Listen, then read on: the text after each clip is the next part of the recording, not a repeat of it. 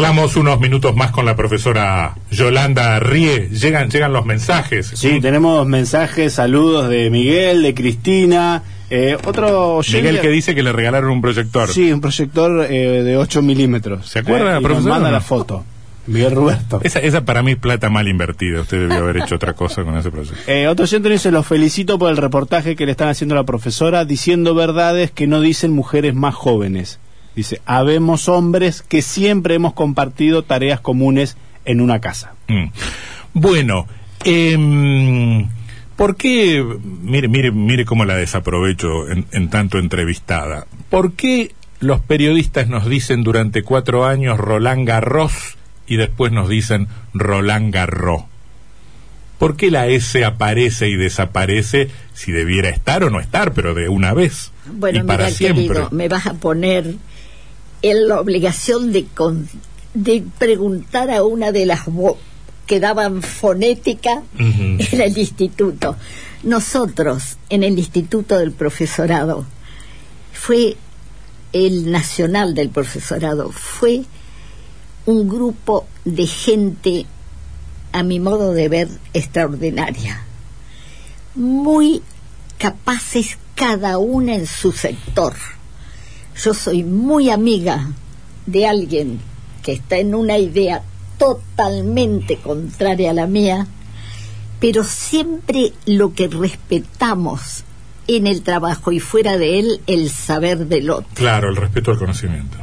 Exacto. Yo digo, no hay quien sepa más gramática que Blanca Benavides, no hay quien sepa, etcétera. Yo, como era la más charlatana, di lengua 1, lengua 2, después lengua 3, después lengua 4. Mm. ¿Le gustaba más dar clases este, de francés o traducir? A, a- a mí la traducción me parece una cosa tan tan extraordinaria eh, eh, y dicen que toda traducción es una traición. Sí, señor. ¿Y es verdad? Relativamente. ¿Por qué relativamente? Mira, hace poco tiempo tengo una pareja de amigos nuevos. Eh, por una razón compraron la quinta que era de Augusto, que heredaron las dos hijas, María Cristina Nux y Yolanda Marcela Nux. Y los en un encuentro los conozco para un mes y medio, dos. Y un día me dijo, ¿y vos, Yolanda, cómo te sentís? ¿Como profesora o como traductora? Y lo miré y le dije, no te puedo contestar. Déjame pensarlo Mm. y te voy a contestar. Y no le pude contestar. ¿Pero por qué? Porque por, por una cuestión de gusto, porque le gustan las dos cosas o porque se siente más afín, se identifica más con una de las dos facetas. Mi hija Yoli, cuando era chiquita, le hice la pregunta a mi hija Yolanda, la que está en París, ¿no? Sí. Le digo, Yoli, ¿cómo vos te, te acordás más de mí? ¿Como profesora o como traductora? Mamá, ¿te acordás cuando era chica? Y me acuerdo perfectamente. Un día mientras lengua 4 en el instituto pasaba, hay un cuadro de Augusto que quiero mucho, que yo llevaba como mínimo 200 hojas que las separaba como se separan los billetes, de a 100, de a 100, así las Mm. hojas para poderlas corregir tranquila. Lo mismo para encontrar cómo dar lengua a ese nivel que eran Mm. todas muy buenas. Claro. Y que ella me dijo, ¿sabes que me hubiera gustado como mamá? Que no hubiera aprendido nunca a leer. Claro, porque usted estaba todo el tiempo ahí en eso. Porque me- Y entonces le pregunté, ¿y cómo me recordás? Te recuerdo como profesora Ah. por eso, pero como traductora, como era público, yo no sé cómo actuaba. Claro, claro. ¿Qué palabra castellana es de traducción imposible al francés y qué palabra francesa es de traducción imposible al castellano? Y los insultos seguramente son tienen son bastante, pare- son bastante parecidos. ¿Son parecidos? Bastante parecidos. Con la, contra la madre y Mm, cosas. sí. No, pero mira, me acuerdo, mis nietas, tengo una gran alegría con ellas. Hablan sin haber estudiado nunca. La madre, el lenguaje de ellas es francés, Mm. pero hablan castellano y escriben perfecto entrerriano. Ah, que es, un- una variante muy interesante. pero perfecto. ¿Pero cómo aprendieron? ¿Escuchando por el oído o, o- o No, no. En ciertos momentos con la madre, estudiaron? en las no, no hablaron. Ah, No, ocurre una cosa. Tienen buen oído. Todos mis hijos son muy buenos bailarines. Las gurisas tienen un sentido musical. No sé cómo no cantan. claro. Alfieri tiene un disco de recuerdos que yo se lo mandé. Caminante, capitán, ay, como, bueno, un disco con un con una letra cubana. Que lo cantaba perfecto. Y otra cosa muy curiosa, una canción que yo les cantaba para dormirlas cuando eran chicas, no tiene nada que ver ni con mi familia, ni con mi cultura, ni con nada. ¿Se la cantaba en castellano o en francés? No, no solo en castellano, es el gran recuerdo de mi infancia. Yo pasé mi infancia de calle Cervantes con las de Paoli. Las de Paoli eran, tenían un zaguán grande, eran chicas dotadas para todo, lo que no era yo. Yo que creía jugar a la payanca divino, hasta eso me ganaron siempre. Entonces, había una tía que cuidaba la casa y la mamá a una hora determinada había un piano y nos enseñaba a cantar. Y esa canción eran las monjas, las madres del niño aquel que sin padres quedó. Yo quiero ser torero, torero de gran tronío, como Paquito dicen que fue. Mira qué canción de cula. No me dijo qué palabra no es traducible. Supongo que algunas del lunfardo deben ser de difícil No, no, traducción. no, eso, eso ya. Es una pregunta muy específica. Yolanda me pidió la pregunta que le iba a hacer. Usted ya que va a hacer una charla. Y no yo le dije, yo, no- yo- Claro. yo me niego a dar las preguntas para complicarle la vida le y hacerla complica la entrevista. La nostalgia Mm.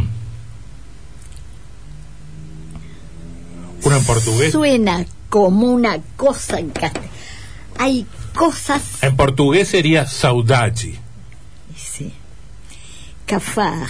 Yo manejo, Pero yo le también- quiero mostrar a Varela y a Martínez que yo manejo idioma. Idioma. Y le mi di papá errantre tu bien, ou non, de suite, mamán. No, te digo. Es difícil Es decirte. difícil. Es difícil. Bueno, Yo me acuerdo que cuando chiquita, una de las, de las nietas me dijo, che, abuela, vos sabés que mamá cuando está enojada dice una palabra en castellano con un jefe tan hermosa, abuela. Vos no sabés qué bien suena. y era un insulto. Abuelo, ¿qué quiere decir boludo? Suena muy bien como suele decir este, como solía decir Fontana Rosa. Si uno quiere leer un poeta francés en francés, ¿a quién hay que leer? Víctor Hugo es insuperable, Ujú. Verlaine insuperable. Mm.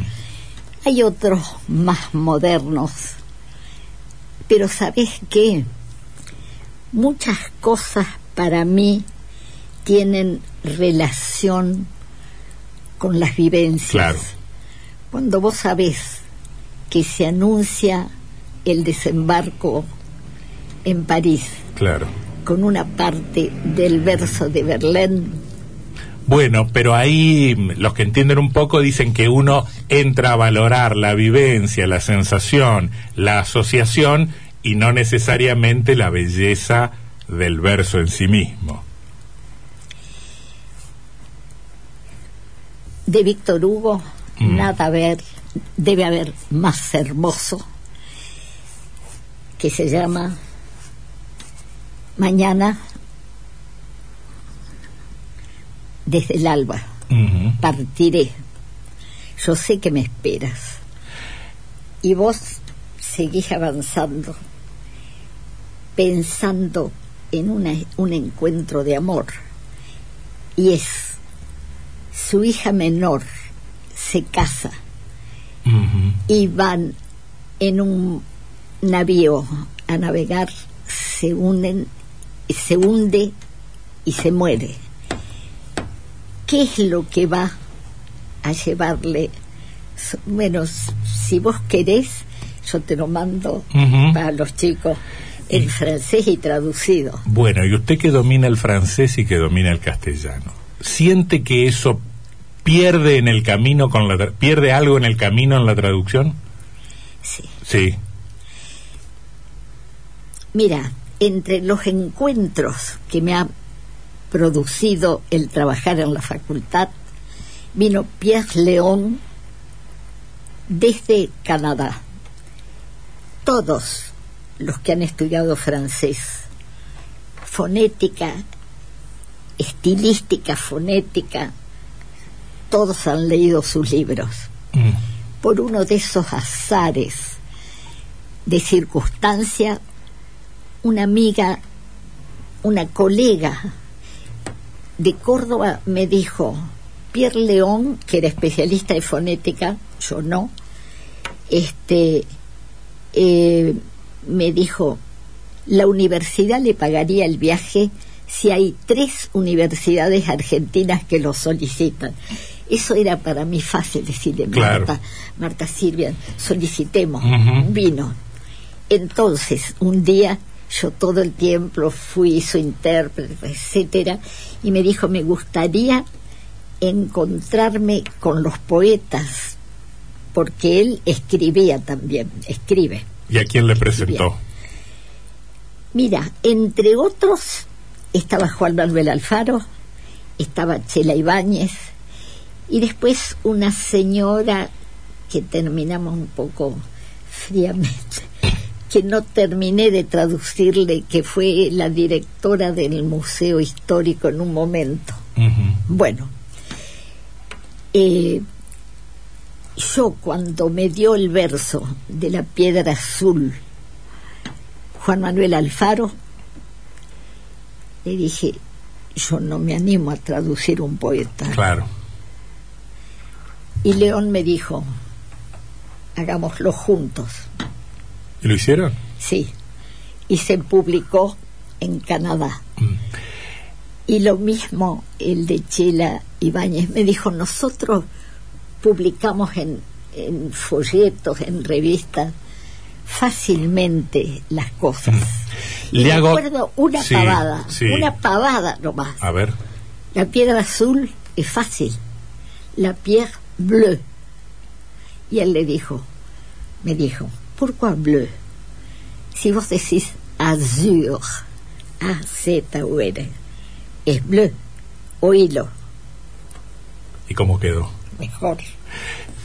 Tres preguntas finales. Si yo quiero escuchar una bella canción en francés, ¿qué busco y a quién? Soy vieja, Mm, fiel en los gustos, mm. canciones como las de Charles Trenet, las viejas canciones románticas. Por ejemplo, vos sabés que a mi manera el autor es francés. No.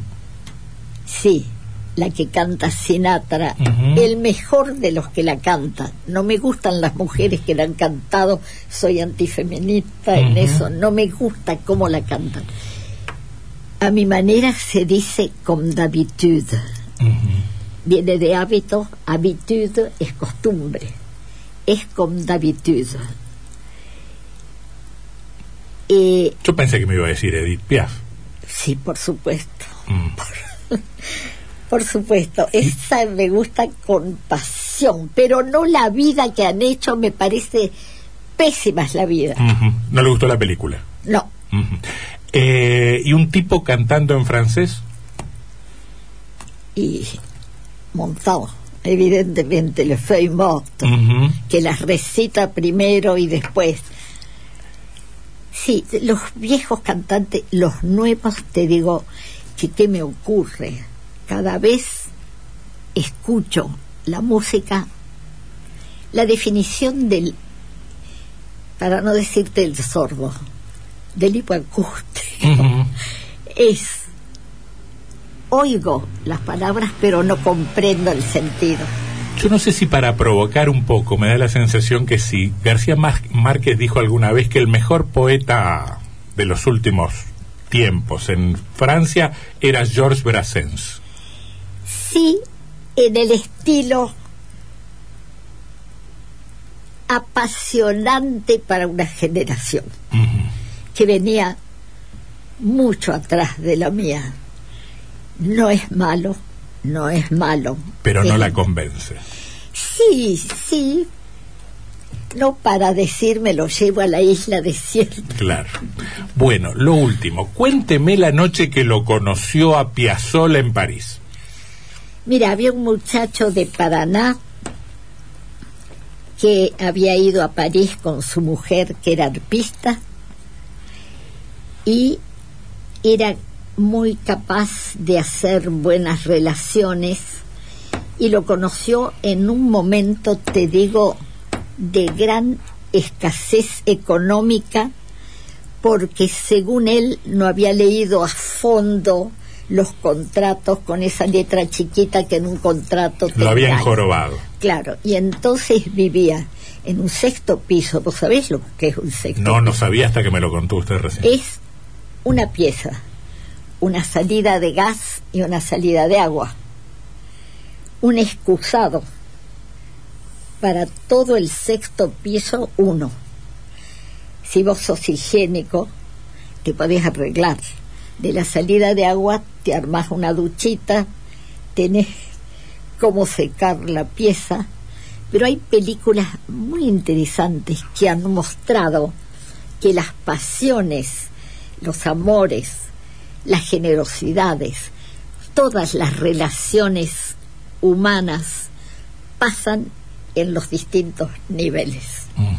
También en el sexto piso, como no. Sí, señor. Bueno, y de- deme un recuerdo de esa noche con Piazzolla. Pero- pero Primero, ¿quién es el quién es el paranaense que la que la llevó? Está muerto y la familia no está acá. Eh, era el hermano de la señora de Pancho Idelson. Ajá. Que había ido allá para representar una marca de arpas porque la mujer de él era arpista. Y después no le fue muy bien y tuvieron que volver. Pero en cierto sentido tenían la audacia que yo no tengo. Ah, otra que me encanta, François. Ajá. Esa es una generación que empezó a cantar a los 16 años. Bueno, no puedo decir la película porque van a decir que es un poco recomendaciones que no corresponderían. Dígala, dígala, dígala. ¿Qué película? La canción que cantan al final de las invasiones bárbaras. Ah, sí, no la tengo. que nadie, nadie se queda para ver el final, Perdón, las invasiones bárbaras, la de Buñuel. las del el canadiense. François Giorgio. Ah, me confundí. Bueno, ¿y entonces? Entonces, al final hay un gran vuelo de pájaros y ahí se, se oye la canción que se llama La Amistad. La amistad. Amistad. Amistad. ¿m? Acá la tengo. Denise Arcand, ¿m? del año 2003. Este, Pero ella es Françoise Hardy. Por ejemplo, adolescente, alta, flaquita, con los pelitos así, una guitarrita, cantaba divino. Y un día, muchas cosas yo le he conocido por mi hijo, Ujú. directo. Entonces un día me dijo, mamá, ¿quieres verla a Françoise Hardy? ¿Dónde? En la radio escribió un libro sobre su vida casada con otro cantante, que no me acuerdo ahora el nombre, y presentaban el libro en la radio. Entonces me dijo, si estás dispuesta, la radio era un anfiteatro, Claro. yo habré estado a la distancia de François Hardy como él, en las primeras filas. No por timidez, sino por respeto, soy incapaz de atropellar Claro. Ni autógrafo, ni foto, ni nada. nada. Entonces la volví a ver, Mm. 60 años, espectacular, el mismo pelito, canoso, alta, flaca, sonriente, divina. Y bueno, mira, las cosas extraordinarias que suelen ocurrir en la vida es también cuando lo encontramos a Atahualpa Yupanqui. Augusto siempre escasos de plata. ¿eh? Entonces cuando íbamos a un café, pedíamos un café, dos cafés y nada más. Y yo por ahí le decía a Augusto, hace dos horas que estás dibujando, no tendríamos que pedir otro café. No te da vergüenza. Nadie, nadie te molestaba. Y por ahí yo le dije, mira, ya que estamos frente a una iglesia mientras vos trabajás, yo voy a ir a escuchar la misa, porque me gustaría ver la humilía como la dicen en francés. Entonces me crucé y me encantó oír la misa en francés. Y entonces de golpe llegó el momento y el cura dijo directamente, como ustedes verán, hemos puesto calefacción en la iglesia, cosa para lo cual contamos con la generosidad y empezó a pasar una señora. No era cerca, era como una caña larga con una bolsita de terciopelo. Cuando yo vi venir, dije, o el café o la calefacción. Me levanté y me volví. Claro. Eligió el café. Lo bien que hizo. Bueno, no sé. Y entonces ahí eh, me dijo, le digo a Augusto, escucha la voz, pero es Atahualpa Yupanqui. Entonces ahí sí, como él estaba más atrás, Augusto le dijo, pero ¿cómo está don Atahualpa? Y Eh, ustedes, perdón, en el bar. en el bar, en Ah. el bar, en un bar con una chica joven. Ajá. Bueno, mis amigos dirán, Habrá sido su- "Cuenta habrá lo sido su mujer". que nos han contado a nosotros 20 veces. Entonces, ¿y ustedes quiénes son? Dijo, en castellano, ¿no? Y vino. Y miró lo que estaba dibujando Augusto y le dijo, qué lindo, porque yo voy a Paraná y soy muy amigo del doctor Domingo Nani, Nani claro. que este en el rancho de él tocamos la guitarra y cantamos. Y yo le dije, pero don Atahualpa, ¿y usted qué hace con esa chica joven en un café? Pues no sabe lo que me divierte, lo habrá dicho Atahualpa. No, ¿sabe lo que dijo? Es mi traductora de inglés. Ah, ¿Ustedes se imaginan lo que le cuesta traducir los ejes de mi carreta? Nunca los voy a engrasar. Ahí está, ahí está lo intraducible al final. Y si a mí me gusta que suenen, ¿para qué los voy a engrasar? Nos dio la dirección a una cuadra de mi hijo donde paraba. Mm. Pasen a verme. Y yo pensé, me encantaba oírlo hablar en francés porque su mujer era francesa. Claro. Y él murió actuando ¿eh? en Nîmes, en el sur. Y no, ahí sí, otra vez, no fue la timidez, sino el respeto. Claro, claro. Invadir una casa. La profesora Yolanda Darrie, que nos dejó un, un montón de, de historias y anécdotas este, en casi una hora y un poquito más de, de charla. Gracias Yolanda por haberse, por haberse venido hasta, hasta la radio. Yo tengo una cosa linda que leerles. A ver, ¿ahora? Si quieren. O, o Mm. fuera de la radio. Fuera, fuera de la radio. Déjeme pensar. Oh, está bien. Fuera de la radio. No, si la estoy cargando. Mira, Pierre Velaz, que fue al que todos imitamos, que fue el que creó la primera universidad de la tercera edad en Toulouse en el año 1973. Este libro nos lo dedicó a Augusto y a mí, prólogo para los años 2000. Y es- él era además especialista en derecho aeroespacial, era abogado, de- era de, de leyes. Entonces, este texto se llama Cielos de los Hombres. Escribió el prefacio. En realidad, copió los textos que le gustaban de Saint-Exupéry o de otro autor. Dice así: Marx murió. Jesús también. Yo no me siento muy bien. Este título, parafraseando a Georges Bernard Shaw, en primera página de un gran hebdomadario, expresaba hace algunos años el desasosiego de muchos entre nosotros en nuestra sociedad que no tienen ni puntos en que apoyarse, ni proyecto de vida. El hombre se adapta mal a las condiciones de, de vida que él crea. Los textos que componen este libro dan testimonio de los sentimientos que han experimentado sus autores, la mayoría pilotos o cosmonautas, de los objetivos que ellos han perseguido, de su vol- voluntad, de la felicidad que han compartido. Nos ha parecido útil reunirlos en una obra fácil de leer porque lo que ellos dicen es lo que hay como mejor en la condición del hombre. La necesidad de disponer de puntos de referencia. Estos son todos, todos sacados, la mayoría de Saint-Exupéry. Eh, la necesidad de disponer de puntos de referencia. Ahora que todos son tantos y aquellos también tantos que están desprovistos de eso.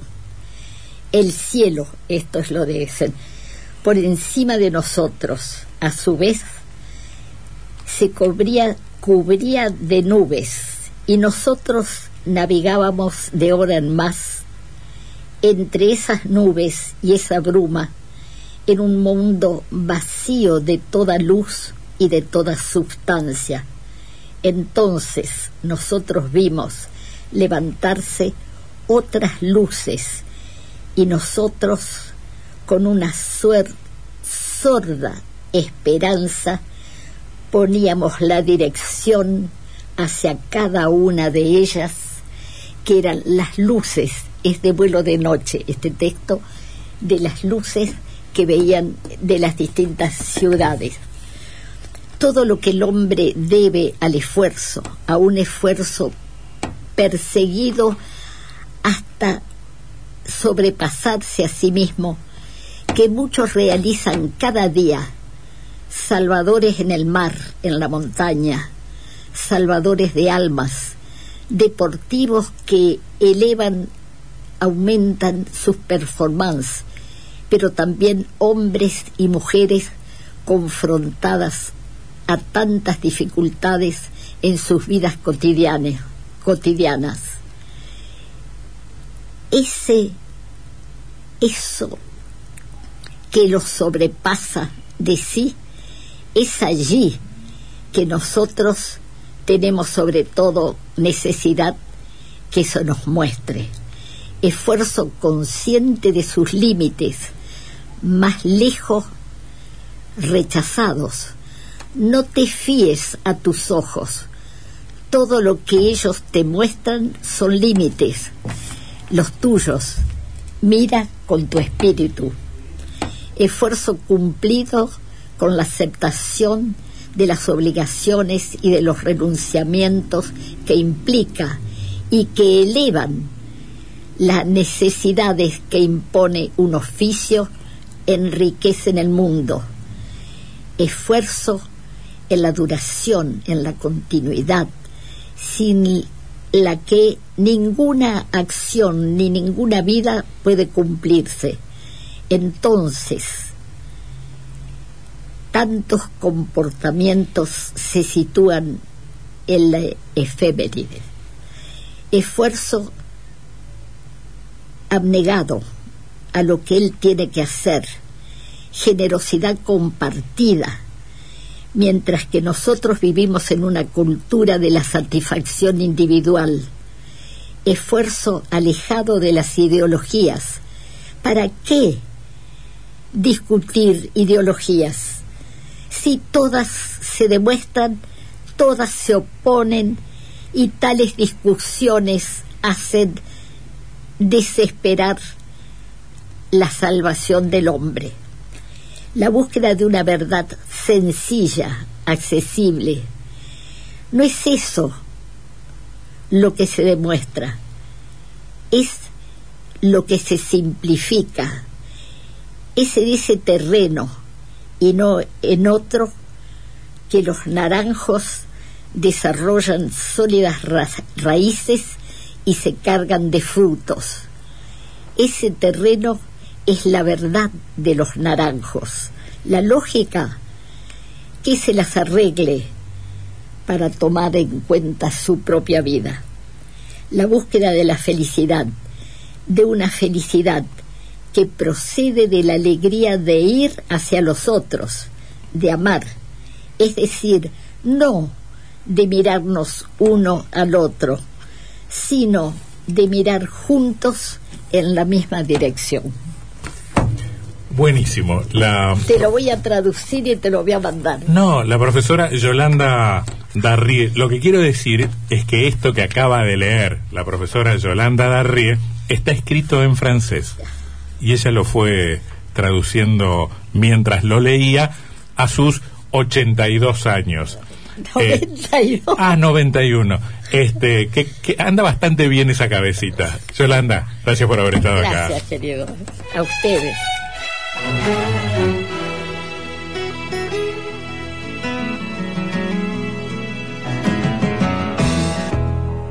On ne sait pas qui On ne sait pas d'où il vient. Il est né avec la rosée du matin.